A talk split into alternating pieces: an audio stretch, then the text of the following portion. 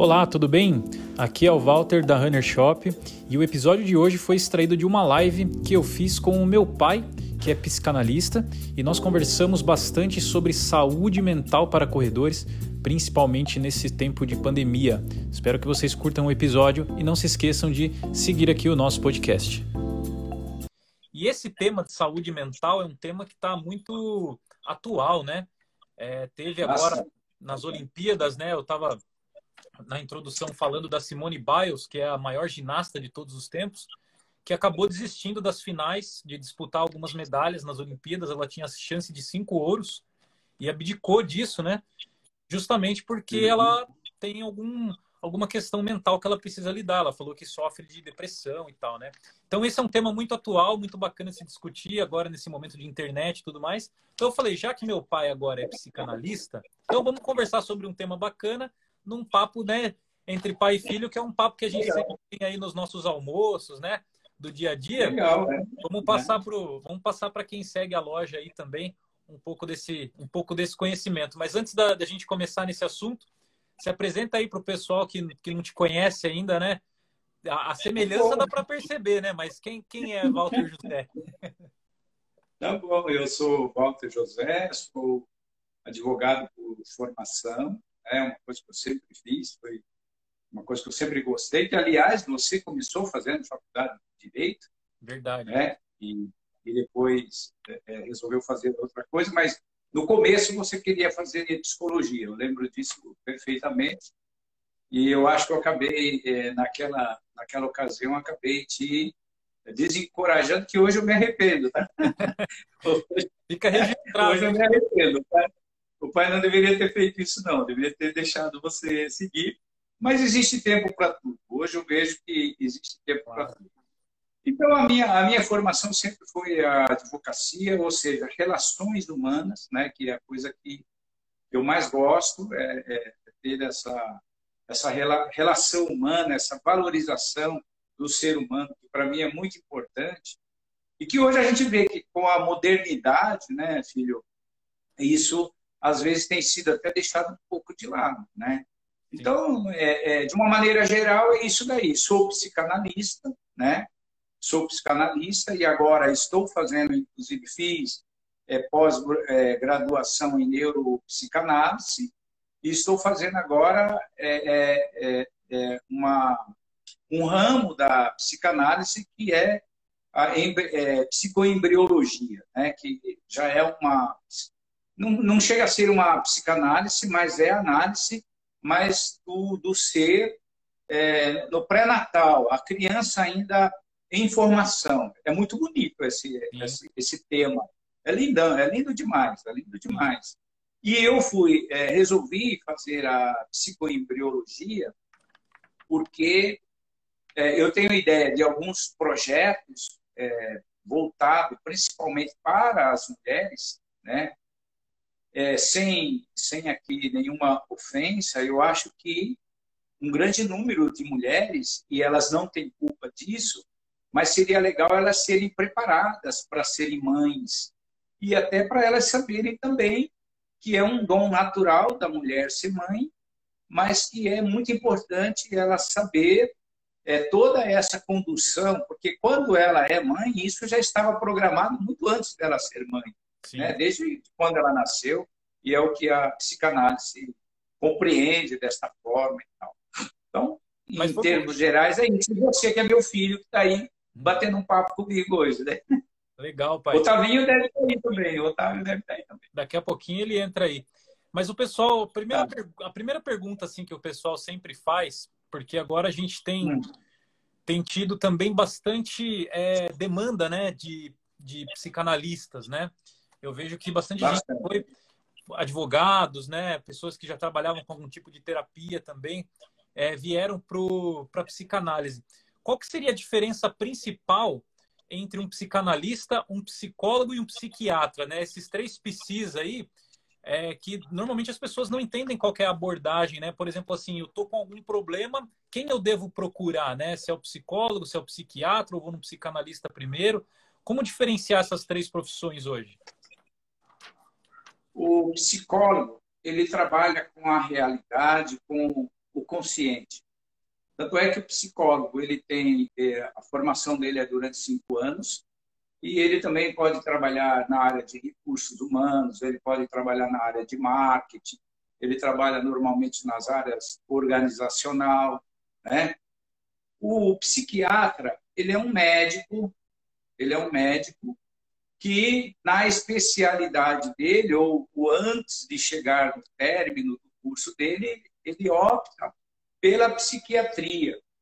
E, e dentre esses três profissionais do do psicanalista, do psicólogo e o psiquiatra, o psiquiatra é o único que pode prescrever remédios. Por quê? Porque ele trabalha com a questão neuronal, né? Por exemplo, toda todo o nosso corpo, nós temos nós temos neurônios que chega a ter é, quase um metro de comprimento. Poucas pessoas sabem disso. Então, é, é, quando chega nessa parte é, somática, parte do corpo, Existem muitos e muitos transtornos que tem problema aí na, na questão da sinapse, que é, um, é uma coisa muito profunda de estar falando, e não é esse o objetivo aqui, mas dos três profissionais, ele é o único que pode prescrever remédios. Às vezes, por exemplo, às vezes não, normalmente se a pessoa tem um transtorno bipolar, né, se ela tem um transtorno de borderline, é, é, e vários outros é, transtornos, é, por exemplo, o mal de Parkinson, né, o Alzheimer, tudo isso daí são é, doenças ou transtornos que têm a ver com a questão encefálica, ou seja, com a cabeça, e que tem tudo a ver também com os neurônios. E, e normalmente, que, normalmente não, o único profissional que pode prescrever remédios, neste caso, é o psiquiatra, porque ele é médico formado para isso. O psicólogo e o psicanalista, a diferença básica dos dois é que o psicanalista ele já vai além da questão consciente, ele vai para o inconsciente da pessoa.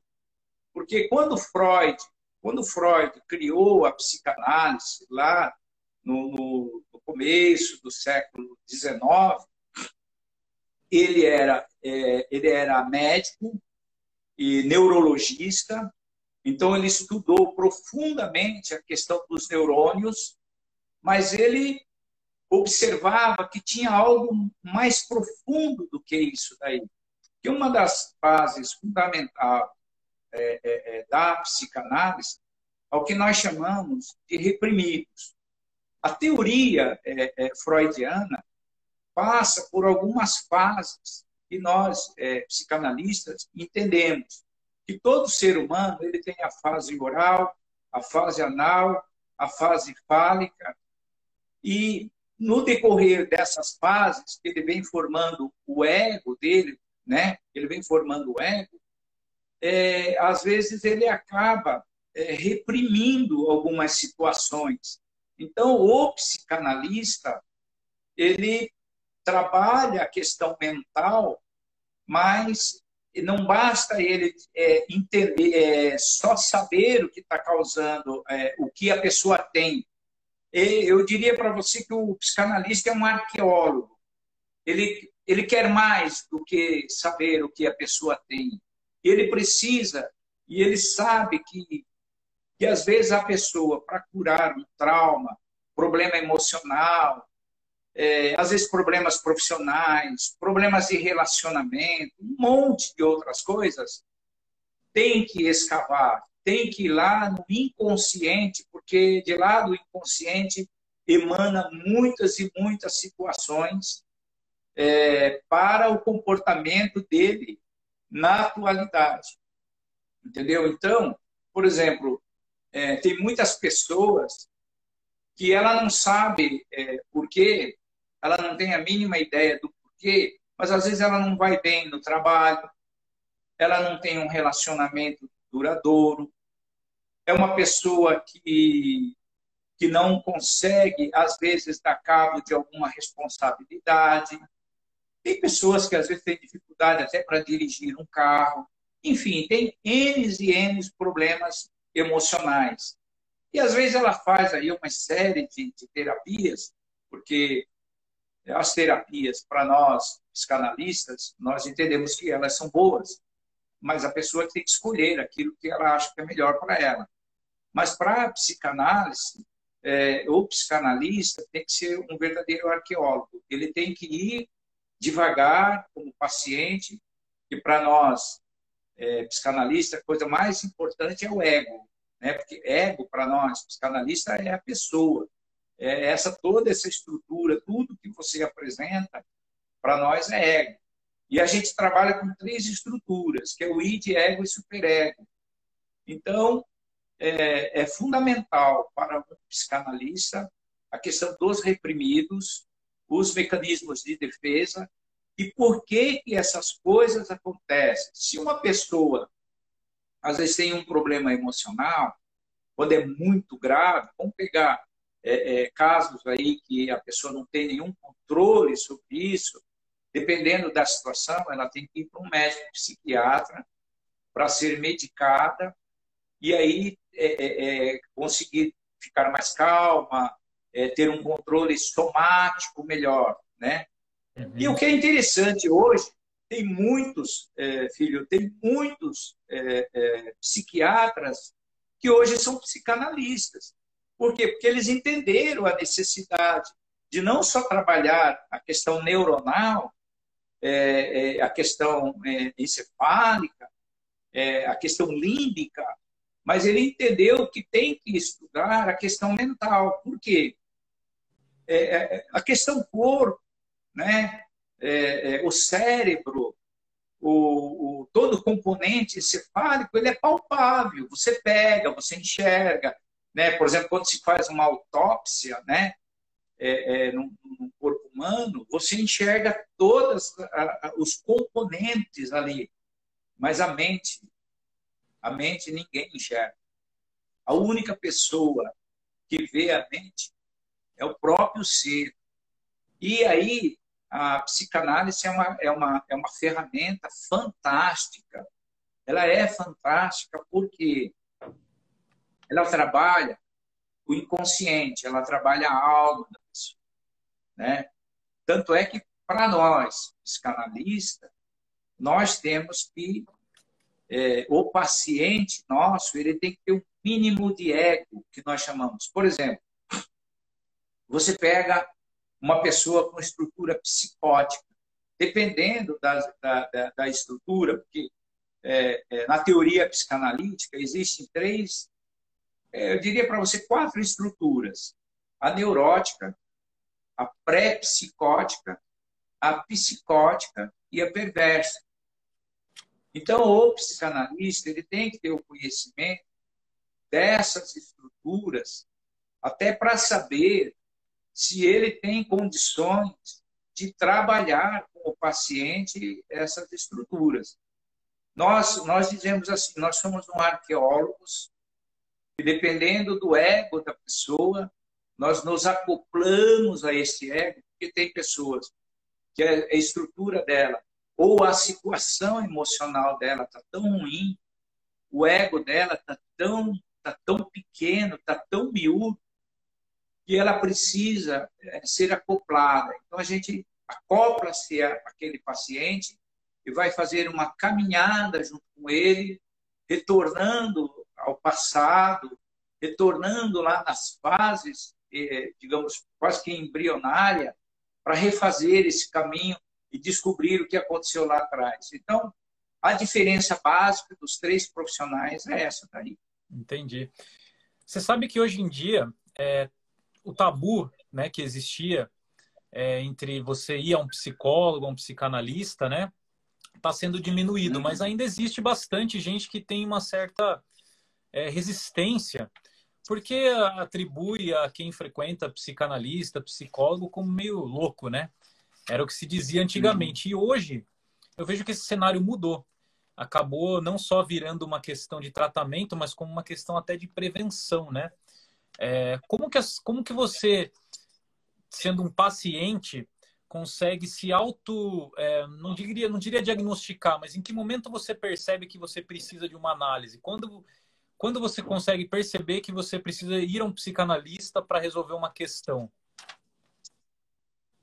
Bom, para nós psicanalistas, a nossa visão, a nossa maneira de ver, independente de qualquer sintoma, todas as pessoas deveriam fazer análise.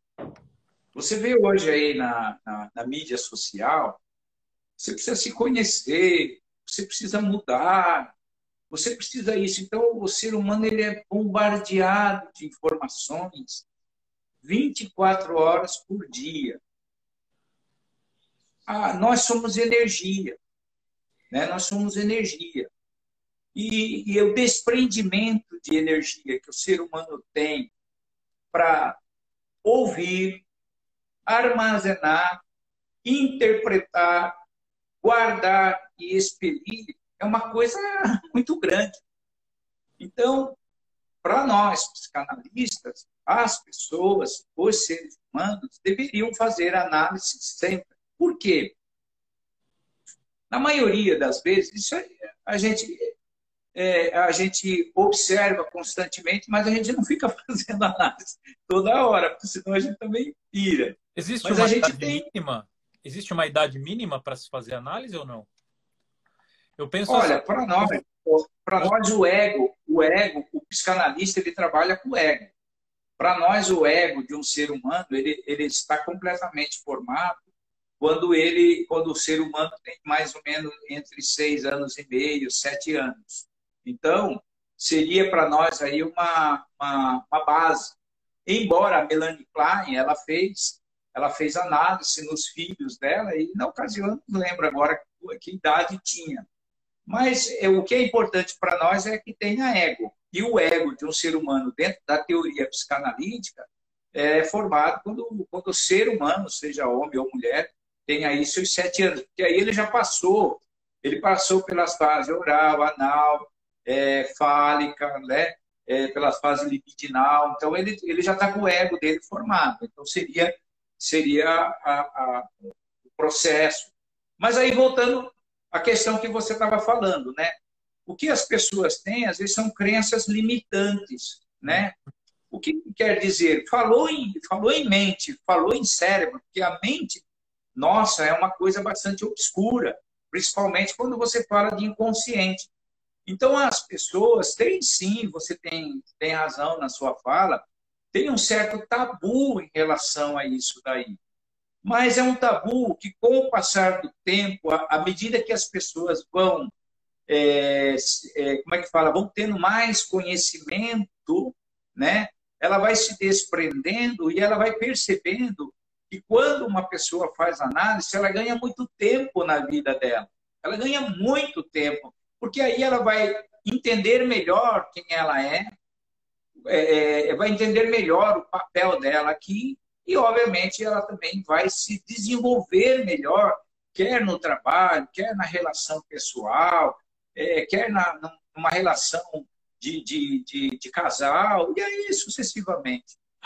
Você falou que a partir dos sete anos você já tem o ego formado, então a partir daí você já estaria pronto, entre aspas, assim, para ser analisado, acredito que seja esse o termo. É, Como... E o que é importante é assim, né? Não se faz é, é, análise de, criança ou de jovem, é, sem o acompanhamento dos pais. É isso, é que, eu, é isso que eu ia perguntar. A pergunta era justamente essa, né? Como a gente está aí na Semana dos Pais, também aproveitando um gancho, como que o pai ou a mãe, né, pode identificar no filho novo a necessidade de uma análise? Quais são os comportamentos que a criança pode apresentar que a mãe ou o pai identifique que ele precisa ir ao, ao psicanalista? Olha, é, é só observar. Às vezes ele é desconectado do mundo, né? É, não aceita a autoridade do pai, não aceita a autoridade da mãe. É aquela pessoa que, que, ao não aceitar a autoridade da mãe e do pai, tem uma certa tendência a não aceitar as responsabilidades, né? tem comportamento, é, é, é, às vezes, agressivo com os, com os próprios pais, com os amigos, com os vizinhos, não se dá com ninguém. Esses, essas, esses comportamentos, às vezes, demasiadamente não vai bem na escola, né? O filho está lá na escola, apesar de ser uma escola boa, seja pública, seja privada, isso não é o caso, uhum. mas às vezes ele está totalmente desconectado. É o momento, sim, de procurar um profissional, seja psicanalista, seja psicólogo. Eu sempre aconselho as pessoas, é, é, antes de ficar pensando em psiquiatria, passar por um desses dois profissionais, o, psiqui, é, psicanalista ou psicólogo, porque hoje o psiquiatra, na maioria das vezes, ele trabalha em conjunto com o psicólogo ou com o psicanalista. Entendi. Porque, porque são, são profissões que se somam, né? Então, esse tipo acabam, de comportamento... Muitas vezes as pessoas acabam indo no psiquiatra de uma vez porque entendem que um remédio que vai acabar é, inibindo talvez algum sintoma seja a solução, né? Mas na verdade ela só está tapando só a peneira naquele começo, né? Na verdade o remédio é para abrir uma janela para que aquilo seja tratado da maneira certa, que seria através de uma análise. Porque às vezes o, é, o psiquiatra ele, ele diagnosticou uma, um determinado transtorno, certo? Então quando ele diagnostica aquele transtorno ele passa uma medicação, ele passa um remédio para aquele transtorno. Tá? Mas o que causou aquilo? Da onde veio aquele transtorno? Por que este ser humano tem esse transtorno? Aí entra o trabalho de um psicanalista, é escavar esta situação de uma maneira muito humana, é, de uma maneira muito acolhedora, é, chegar, chegar junto ao paciente e fazer uma, uma jornada, fazer uma caminhada com ele, é, é, para poder, então, é, encontrar o causador daquele diagnóstico. Entendi. Pai, você sabe que uma das coisas que as pessoas mais recomendam, assim, é, principalmente no tratamento de depressão, é atividade física, né? Atividade física, na verdade, ela é, ela é fundamental para tratamento de qualquer coisa, seja ela mental ou física, né? Mas hoje Sim. em dia, já puxando até dois ganchos, são duas perguntas ao mesmo tempo, tá? Hoje em dia, com essas redes sociais, o que, que tem acontecido, eu como atleta amador tenho percebido, né? É, muitas pessoas com, começam a se comparar uma com a outra, começam a buscar cada vez mais performance naquele esporte que elas praticam, né? Eu aqui falando mais pelo lado da corrida, né? Que eu conheço bastante gente né, que, que tem esse comportamento. E recentemente, né, aconteceu o caso aí da Simone Biles que que está repercutindo, né, no mundo inteiro, mas, mas também dentro da corrida acontece, né? O, o Daniel Chaves, que é um representante brasileiro que está lá na maratona de Tóquio, né? É, quando ele não conseguiu se classificar para a maratona anterior, ele falou isso já publicamente em entrevista que ele tentou é, suicídio até. Enfim, são questões que os profissionais passam por uma cobrança em excesso e que eu vejo que amadores também estão colocando essa cobrança em cima de deles mesmos, né? Principalmente por uma comparação em rede social. Então eu fico pensando assim, até que ponto o esporte deixa de ser benéfico e começa a ser prejudicial para a saúde daquela pessoa, em detrimento dessa exposição que a gente tem hoje em dia e que as pessoas querem se mostrar cada vez melhores naquilo que elas fazem, né? Onde que existe o equilíbrio disso? Como que a rede social pode ser prejudicial é, para as pessoas? E até onde a atividade física é benéfica? Não sei se ficou muito comprida a pergunta, mas você pode... Não, não, não, não eu entendi. Eu acho que a primeira coisa que, que o ser humano e os pais devem passar para os filhos e os adultos precisam entender é que você tem que ter um ouvido e uma atenção selecionada que nem tudo aquilo que vem na, nas redes sociais são benéficos. Então você tem que aprender a ser uma pessoa para selecionar aquilo que você está lendo, selecionar as informações que estão te passando. Porque as redes sociais existe todo um lado benéfico, mas também tem um monte de porcarias aí é, com apelos que leva a, as pessoas a estado de depressão e muitos outros tipos de transtornos. No que você está falando, até é, vamos falar agora sobre a questão da atleta, é, esse, esse transtorno da qual ela passou, por ele, é aí onde você vê a questão da pressão que a pessoa recebe. Às vezes, o corpo dela, né? O corpo dela é atlético. Então, ela tem uma massa óssea, corpórea, é, encefálica, tudo perfeito. Mas isso está condizente com, com a mente dela? Esta, esta conexão é que é muito importante.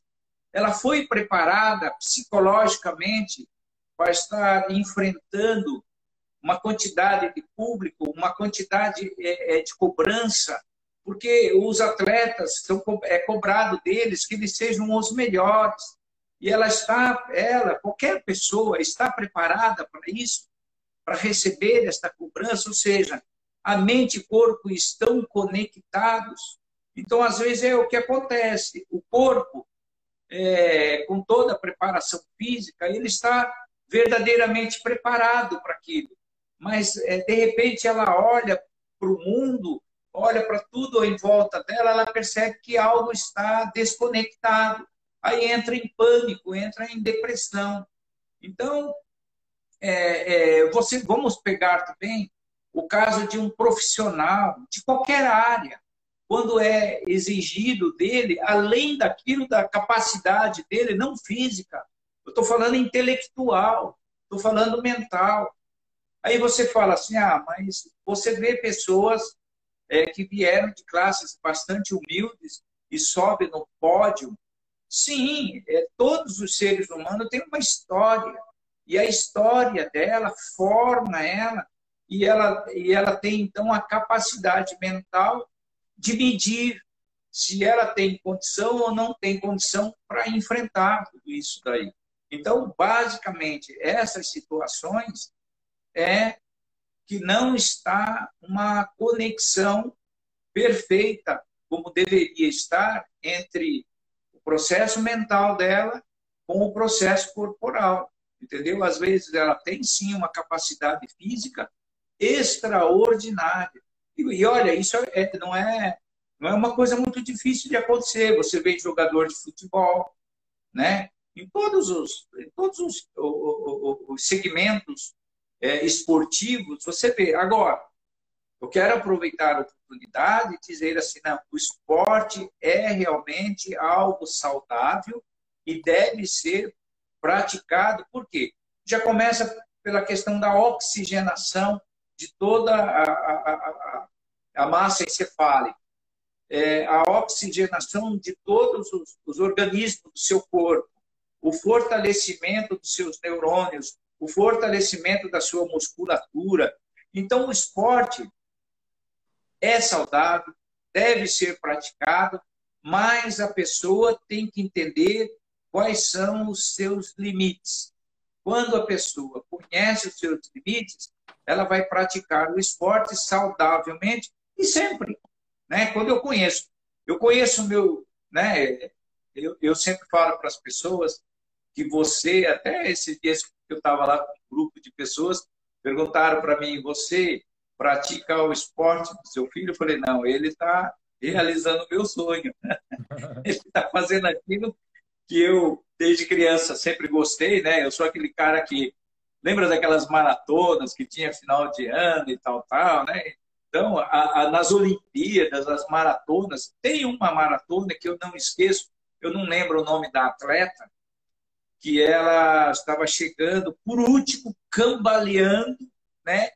Aí aquelas ambulâncias do lado dela ali, e ela, né, passo a passo, aquilo ali para mim eu trago aquilo ali como um retrato fantástico e uma superação fantástica. Você vê, aquela pessoa ali, ela sabia os limites dela, entendeu? Ela já estava assim num processo de superação. Então é fantástico, isso é fantástico. É, a corrida, né, eu, eu costumo dizer que ela traz também uma resiliência mental, vamos colocar assim o termo, até para algumas questões do dia a dia, né? Então, na verdade, assim, é. o problema maior não está no esporte em si, longe disso. O esporte, na verdade, é uma via, é uma válvula de escape muitas vezes, né, para estresse, para tudo, né? Como você falou, oxigena o cérebro, alivia tensões que a gente tem. É, na corrida, você tem muitas ideias também, justamente por essa oxigenação cerebral que, que acontece dentro do esporte, né?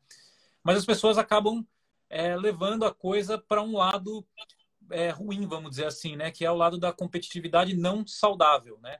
É você querer, é você querer ser melhor que o, o outro, você ficar mais preocupado com o resultado do outro do que com o seu, né? Eu acho que é aí que mora o grande perigo, na verdade, né?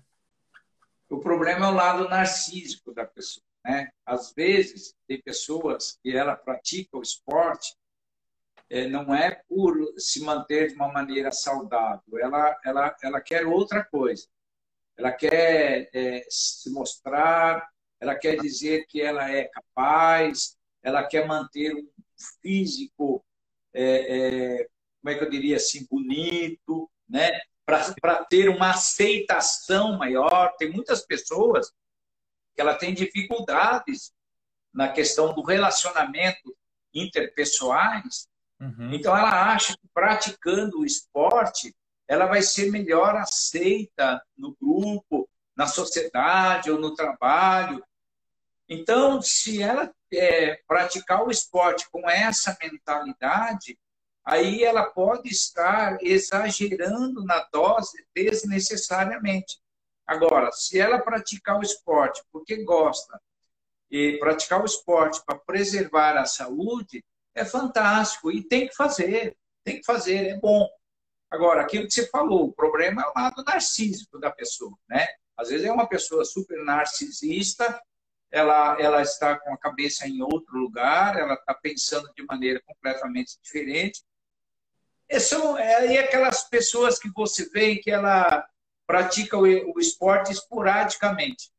É fácil você detectar isso daí, né? Tem aquelas pessoas que praticam o esporte regularmente, uma vez por semana, duas vezes por semana, ou ela constantemente faz isso em função da saúde, e tem aquela pessoa que faz isso para deixar o corpo bonito.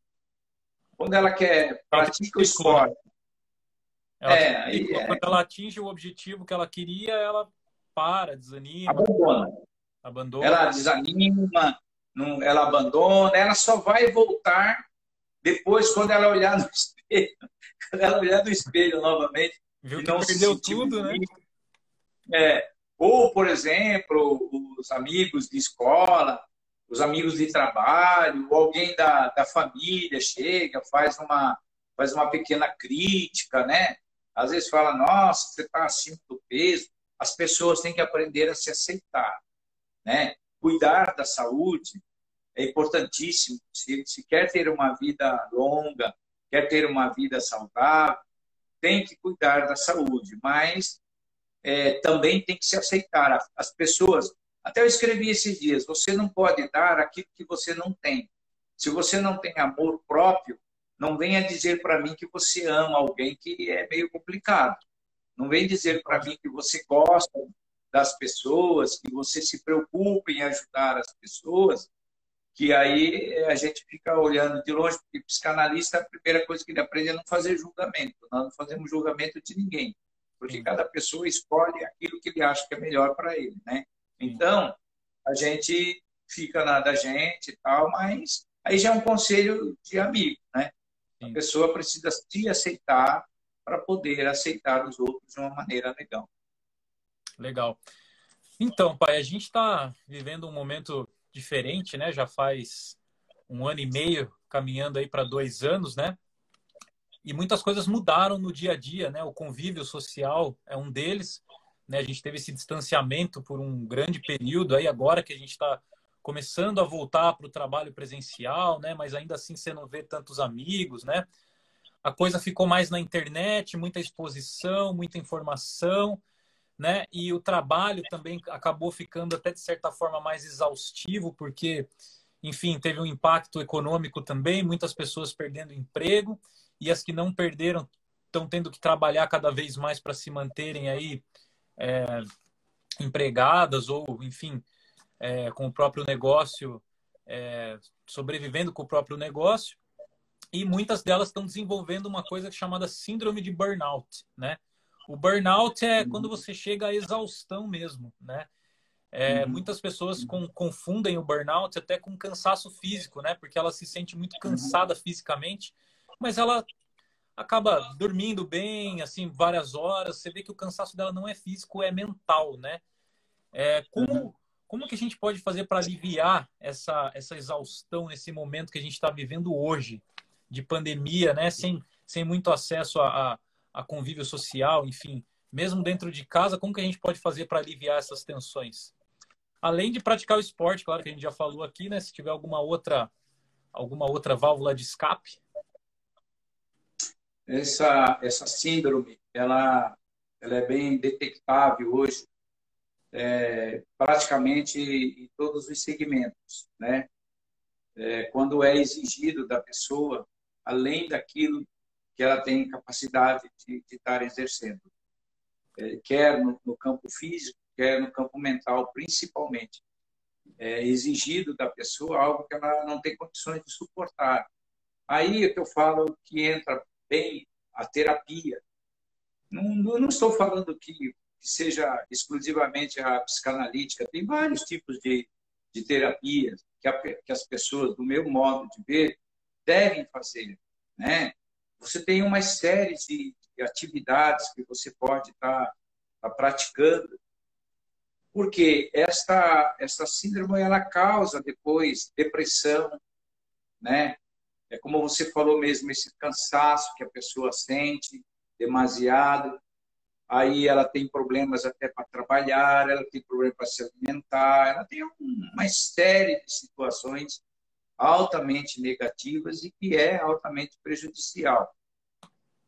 A tecnologia hoje está afastando as pessoas do, do, do meio, né, do meio ambiente, porque se as pessoas pensarem mais no meio ambiente como um todo, se ela olhar para ela mesma e ver que ela mesma é um milagre em si, a própria formação dela é um milagre em si, aí se ela olhar em redor a ela, tudo aquilo que existe já começa pelo outro, depois tem toda a, questão ambiental de uma maneira geral, é, eu vejo que está tudo aí para ela poder aliviar as cargas que a tecnologia traz, né? Por exemplo, existem pessoas que ela tem dificuldades para tirar umas férias. Tem pessoas que não conseguem. Ela, ela é tão oprimida na, no lado profissional que quando chega o período de férias, ela tem ansiedade, ela tem depressão. E o que, que é isso? Normalmente é essa síndrome que pressiona ela de uma, de uma certa forma, que ela fica praticamente sem saída. Mas o problema está aqui. Né? Ela tem que saber trabalhar isso. Uma das coisas que eu aconselho a todas as pessoas é praticar esporte leve, procurar um profissional que a oriente é, é, de uma maneira correta, Olha, é assistir um bom filme, ler um bom livro, entendeu? É, é, ler de, uma maneira geral, mas escolher o que está lendo. Não é, não é ler essas porcariadas que tem. Você vê que hoje, filho, você observa através da, da rede social, que as pessoas estão com dificuldade até de escrever. Muito. Elas têm dificuldade de escrever elas não estão conseguindo praticar coisas saudáveis.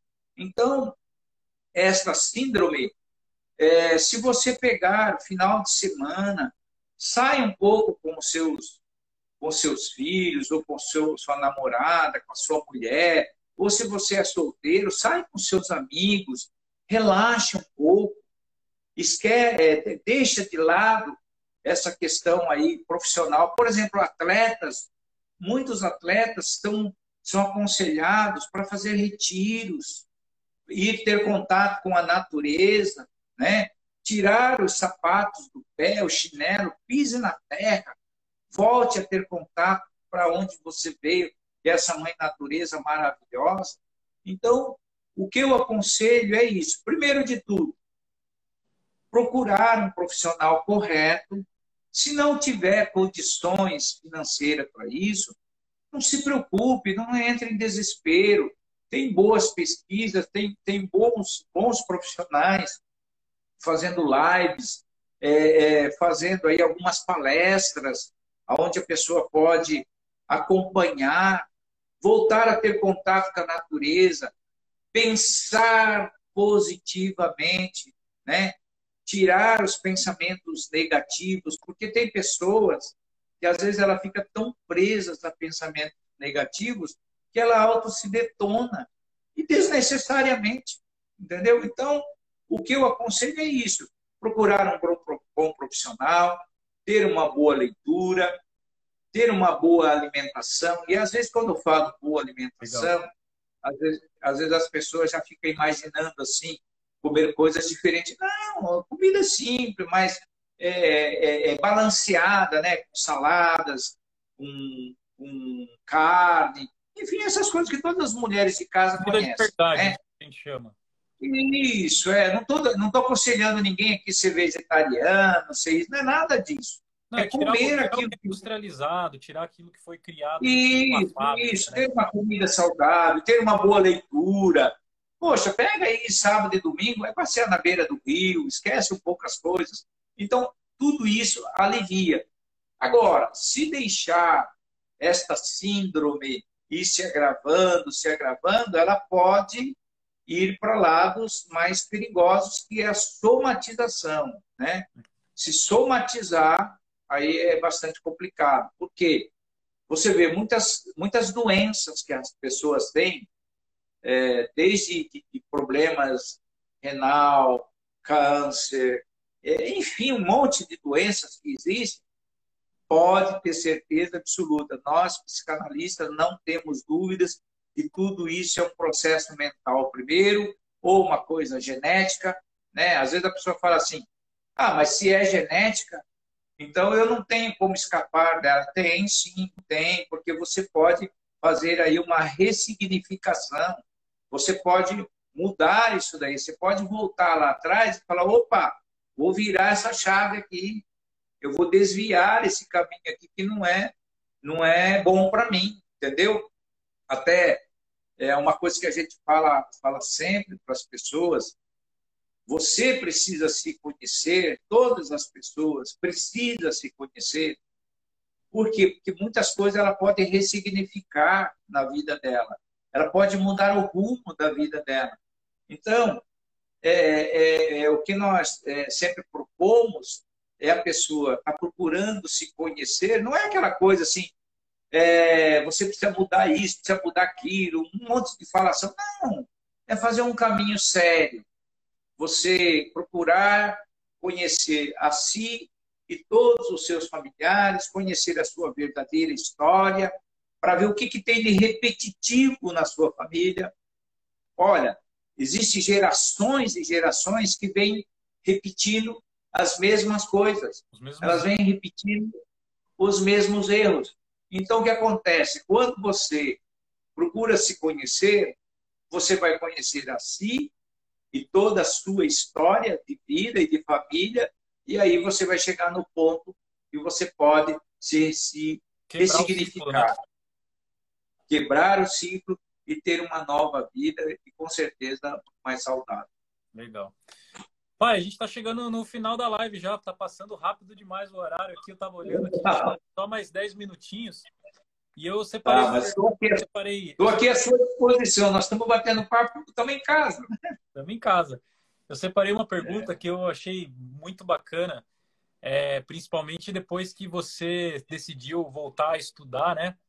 E o que eu mais vejo no pessoal da minha idade aí, com 30 anos, até menos, 20 e poucos anos, é que elas têm um anseio em encontrar a profissão perfeita, em dar certo, né? Aquela coisa entre aspas, dar certo, que é, sei lá, ganho financeiro ou encontrar a profissão perfeita, que ela se sinta satisfeita para o resto da vida. E muitas pessoas que passam dessa idade e ainda não se encontraram, vamos dizer, ou não atingiram o determinado sucesso que ela esperava, acaba se sentindo, de certa forma, fracassada com a vida e tal, né? E não tem essa coragem de recomeçar, né? Fazer uma coisa diferente, acha que já não tem mais idade para isso. E você hoje, é... enfim, é, começou um, um, um curso novo, agora se formou como psicanalista, está fazendo já pós em neuropsicanálise, depois é psicoembriologia, me corrija se eu estiver errado no nome do, dos cursos, né? Se formou agora faz duas semanas. O que, que você poderia falar para essas pessoas que, que acham que não tem tempo para começar coisas novas? Eu acho que esse é o principal caminho, assim, né? Porque na atividade física, uma das coisas que eu mais vejo é gente mais velha dizendo: ah, não tenho mais idade para isso, para começar a atividade física. Não tem idade para isso, né, meu? Assim como mudar de profissão ou qualquer outra coisa, né? E você é prova viva disso. Então, eu queria que você deixasse um relato seu dessa experiência que você poderia passar para as pessoas sobre isso também. Olha, eu acho que nós, todos nós seres humanos, nós somos um composto. Muitas e muitas coisas. Realmente, a questão genética ela tem uma influência muito grande, mas ela não é tudo. É, o meio, o meio em que a gente vive, o meio em que a gente, é, desde a sua, desde o seu nascimento até a sua idade adulta, pesa bastante. Eu vejo que tem muitas pessoas que vivem em ambientes que não é saudável, né? é, às vezes vive em, em, em, lugares que não é saudável. E tudo isso tem uma influência. Né? Eu penso, agora, é, é, eu quero deixar claro aqui para as pessoas é, é, entenderem que todas as, todo, no decorrer da vida, você tem várias fases. Né? Eu vou falar um nome aqui que muita gente pode não compreender, mas não se preocupe com isso, nós temos o que nós chamamos na, na psicanálise das fases arquetípicas de cada pessoa, né, dos arquétipos, né? E eu trouxe essa palavra aqui, mas nem vou entrar nisso porque é, é bastante complicado falar sobre isso. Então, eu acho que a idade da pessoa está na cabeça dela. Entendeu? Não existe isso daí. Então, a pessoa que tem que tá é, que vive arquetipicamente para conhecer para se desenvolver, ver a vida de uma maneira. Eu vou usar uma palavra aqui que faz tempo que eu não, não uso, né? a vida de uma maneira gostosa, que ela busca sempre mudanças, que ela busca sempre crescimento, saber que a vida é boa, que a vida vale a pena. Lembra aquele filme lá, O Resgate do Soldado Ryan, né? Onde, onde é, é, é, o, o, o, aquele capitão que estava resgatando na hora da morte, ele falou para o Ryan: faça valer a pena. Então, eu acho que as pessoas têm que fazer a vida valer a pena. E para fazer a vida valer a pena, não tem idade. Entendeu? Você, qualquer que seja a sua idade, faça valer a pena contribuindo com as demais pessoas. Então, quando você. É, eu sempre advoguei é, sempre quis fazer psicanálise, é, sempre quis fazer psicologia. Eu sou aquele cara que, é, modéstia à parte, filhão, é uma locomotiva e com, muita, e com muito oxigênio e com muito combustível, né? Sim. Eu, às vezes, fico... Eu não fico triste porque eu, isso daí é uma coisa que eu tiro é, é, do meu dicionário. Mas eu olho assim para algumas pessoas e falo assim, puxa vida, né? A natureza foi tão generosa com essa pessoa, com todos os seres humanos. Para que se encostar? Vamos, vamos oxigenar esse negócio aí. Ah, não precisa, você é um atleta, eu não vou correr que nem você, mas eu posso estudar bastante, eu posso pegar, passar para frente o meu conhecimento. O que, que é viver a eternidade? Viver a eternidade é dar bons exemplos é alguém daqui a 20, 30, 40, 50 anos é, olhar para trás e saber que A, B, C, D existiu e que foi exemplo. Eu acho que isso que é a coisa mais importante.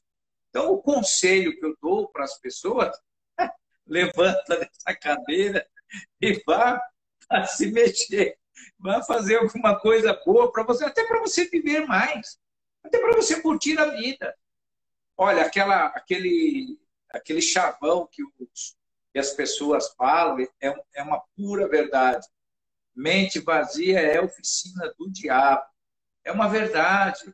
Se você não se par de coisas boas, você só vai pensar, eu não vou usar palavrão nenhum, porque jamais faria isso, você só vai pensar besteira. E não vai, e vai se, se atrofiar, você vai se, se definhar. E eu digo, para quê? Eu não quero ninguém chorando no futuro, eu quero pessoas sorrindo, dizendo, falar, esse cara fez a vida valer a pena. É isso que, é, é isso que eu aconselho. Pai, queria agradecer por esse tempo que a gente ficou aqui batendo esse papinho. Infelizmente o Instagram ele, ele permite aí lives de até uma hora, senão a gente podia passar a noite aqui. Mas pode deixar que esse papo a gente vai é. continuar no domingo, no Dia dos Pais, com um churrasquinho bom. Legal. Estou esperando aqui, só que, só que dessa vez eu não vou fazer o churrasco, só vou comer, tá bom? Tá Combinado? Bom, pode deixar que eu faço. Mas queria deixar. Vou fazer, vou fazer o Otavinho. Claro. Vou fazer o Otávio fazer o churrasco dessa vez. Mas queria deixar registrado aqui meu orgulho por você, da pessoa que você é, que eu me espelho muito na, na sua trajetória, na sua índole. Enfim, você é meu herói mesmo, de verdade. Cara, e dizer que eu te amo muito e que, poxa, quanto mais próximos a gente estiver, melhor, porque é, beber dessa fonte de conhecimento sua, para mim, é sempre um prazer. É, obrigado, viu? E deixe, deixe suas considerações finais aí para o pessoal, que daqui a pouco a live vai se encerrar aí. Sabe, filho, comemorar os dias dos pais, tendo um filho como você, tendo um filho Flávio, é a maior dádiva que um pai pode ter. Na verdade, é, eu é que tenho que agradecer pelo filho que eu tenho. Tá? Você é um exemplo. E eu fico feliz. Se você é esse exemplo, é sinal que eu consegui passar alguma coisa. Isso, para mim, é muito importante. E as pessoas que estão aí nos vendo, eu não tenho a mínima ideia quantos são ou quem são, mas eu quero deixar o meu abraço fraternal, o meu muito obrigado. É, nossa, nosso bate-papo aqui foi um bate-papo singelo, sem muitas coisas técnicas, porque não era esse o objetivo. Claro. Mas dizer para você, filho, que eu fico muito orgulhoso disso e é o que é a minha alegria, a minha felicidade. Veja você, as, as pessoas, você me fez uma pergunta: o que faz a gente ter essa energia? Ter filho com você, como você, como o Otávio, é ter energia. Eu só tenho que agradecer a você e agradecer é, é, muito pelo que você acaba de fazer, me prestando essa homenagem. Muito obrigado. O Pai ama você e torço por você, brigo por você e estaremos sempre juntos. Tamo junto. Valeu, pai. Um beijo. Valeu, valeu filhão. Beijo. Até mais.